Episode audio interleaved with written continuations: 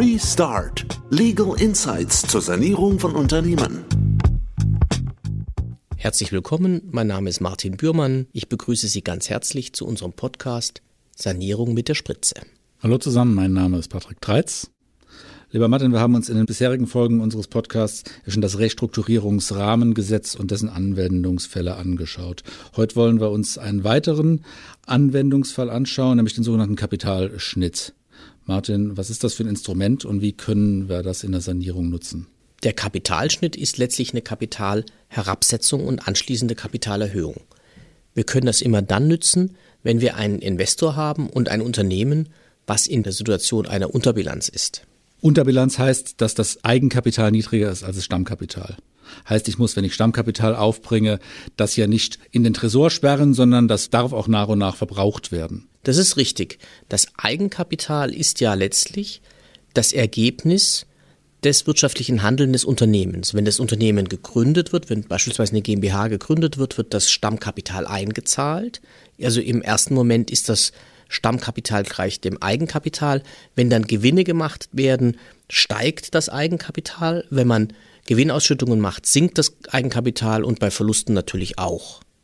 Das heißt, das Eigenkapital ist eigentlich das ursprüngliche Stammkapital plus die Summe aller Gewinne abzüglich der Verluste und der Ausschüttungen. Die Unterbilanz ist so definiert, dass wir eine Situation haben, wo das Eigenkapital unter dem Stammkapital liegt. Das bedeutet also, dass durch Verluste das Eigenkapital verringert ist. Das ist natürlich eine Situation, die derzeit gar nicht so selten ist, angesichts Covid-19 und anderer wirtschaftlicher Schwierigkeiten. Aber die bloße Tatsache, dass ich eine Unterbilanz habe, führt noch nicht zwingend dazu, dass ich auch insolvenzantragspflichtig bin, richtig? Das ist richtig. Bei der Unterbilanz muss ich keinen Insolvenzantrag stellen. Muss ich im Übrigen auch nicht unbedingt, wenn ich sogar ein negatives Eigenkapital hätte. Wenn man sich jetzt vorstellt, dass die Verluste noch höher sind und dann das Eigenkapital komplett aufgebraucht wird, dann komme ich in den Bereich des negativen Eigenkapitals. Da bin ich in der Regel dann auch überschuldet. Das heißt, das Unternehmen hat mehr Schulden als Assets, als Vermögenswerte.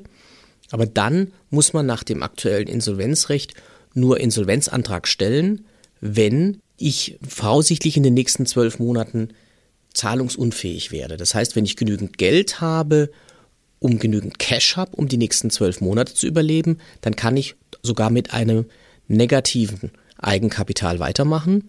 Und bei der schlichten Unterbilanz, wo ich also noch ein positives Eigenkapital habe, natürlich sowieso. Aber trotzdem kann sich die Unterbilanz insbesondere dann negativ auswirken und sanierungsfeindlich auswirken, wenn ich einen Investor habe, der bereit ist, Kapital einzuschießen. Wie kann mir, wie kann jetzt die Unterbilanz oder welche Probleme kann die Unterbilanz da verursachen?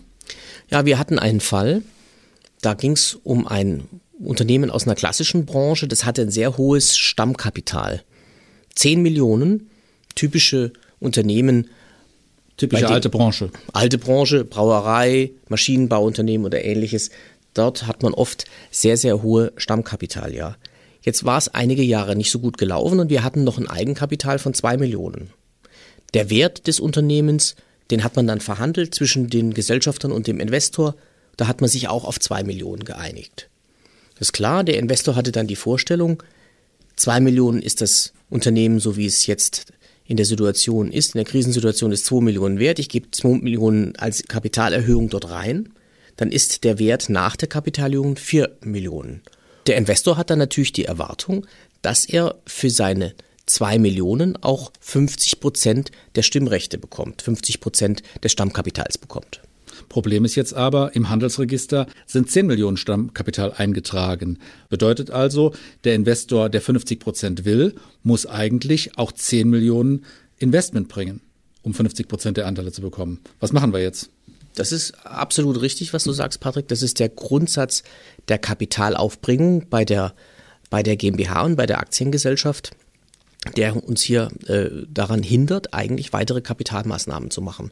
Das heißt, wir sind gesellschaftsrechtlich in der Situation der Unterbilanz gefangen. Wir können keine Kapitalmaßnahmen mehr machen, Investments sind nicht mehr möglich. Das ist natürlich ganz ungünstig für ein Unternehmen, aber wir haben die Lösung dafür. Das ist eine Kapitalherabsetzung. Denn es ist relativ einfach möglich, das Stammkapital zu reduzieren durch eine Verrechnung mit Verlustvorträgen und aufgelaufenen Verlusten. In unserem Fall hier mit dem Stammkapital von 10 Millionen und dem Eigenkapital von 2 Millionen könnte man also das Stammkapital durch Verrechnung mit Verlusten von 8 Millionen reduzieren auf 2 Millionen. Wenn ich das mache, wenn ich also diese Kapitalherabsetzung so eintrage im Handelsregister, bin ich nachher wieder handlungsfähig, denn dann habe ich ein Eigenkapital von 2 Millionen und ein Stammkapital von 2 Millionen, dann passen die Zahlen wieder zueinander. Und was muss man dafür machen? Muss ich eine gewisse Frist, ein sogenanntes Sperrjahr abwarten? Nein, eine Kapitalherabsetzung durch die Verrechnung mit Verlusten ist eine sogenannte einfache Kapitalherabsetzung, bei der man kein Sperrjahr beachten muss. Das heißt, ich brauche einen Kapitalherabsetzungsbeschluss der Gesellschafter, der muss notariell beurkundet sein bei der GmbH, auch bei der AG das gleiche als Hauptversammlungsbeschluss und anschließend zum Handelsregister angemeldet werden. Und mit der Eintragung des Beschlusses im Handelsregister wird es dann wirksam. Ein Sperrjahr muss nicht eingehalten werden. Das ist ja letztlich auch nur konsequent, weil aus dem Unternehmen sind ja keine Mittel abgeflossen. Es ist ja nicht so, dass die Gesellschafter hier Einlagen zurückerstattet bekommen haben. Das heißt, die Gläubiger werden eigentlich nicht betroffen. Das Stammkapital wird nur dem wahren Unternehmenswert sozusagen angepasst. Ja, das ist äh, absolut gängig, dass man in Situationen der Unterbilanz deswegen vor einer Kapitalerhöhung eine Kapitalherabsetzung macht. In dem Fall, den wir eingangs bereits geschildert hatten, hat das also dazu geführt, dass man von den 10 Millionen Stammkapital, die im Handelsregister eingetragen waren, auf 2 Millionen Stammkapital gekommen sind durch eine Kapitalherabsetzung, hat es unserem neuen Investor ermöglicht, zwei weitere Millionen zu investieren und dafür 50 Prozent der Anteile zu bekommen. Das ist richtig. In unserem Fall hatten wir noch einen relativ hohen Unternehmenswert mit 2 Millionen.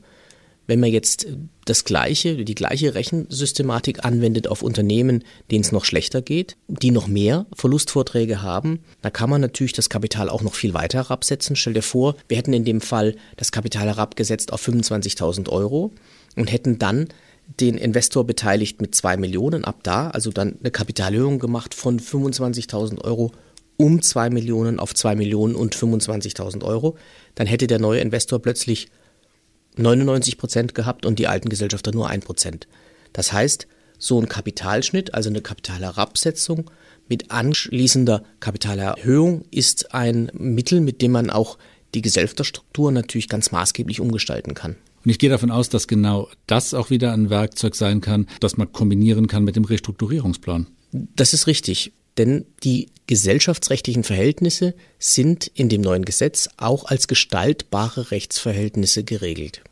Heißt also, ich kann in dem gestaltenden Teil des Restrukturierungsplans auch Rechte von Gesellschaftern einschränken, die nicht bereit sind, an der Kapitalherabsetzung teilzunehmen. Richtig, wenn wir uns eine Konstellation vorstellen, wo wir einen Investor haben und eine Sanierung durchführen wollen und 80 Prozent der Gesellschafter möchten das machen, aber äh, eine Minderheit nicht, dann könnten wir die in eine Gruppe packen und das dann über einen Restrukturierungsplan so umsetzen. Also Martin, danke, dass wir über den Kapitalschnitt gesprochen haben, der sich meines Erachtens wunderbar mit einem Restrukturierungsplan verbinden lässt. Absolut, nein, das ist eine interessante neue Konstellation. Dankeschön. Vielen Dank.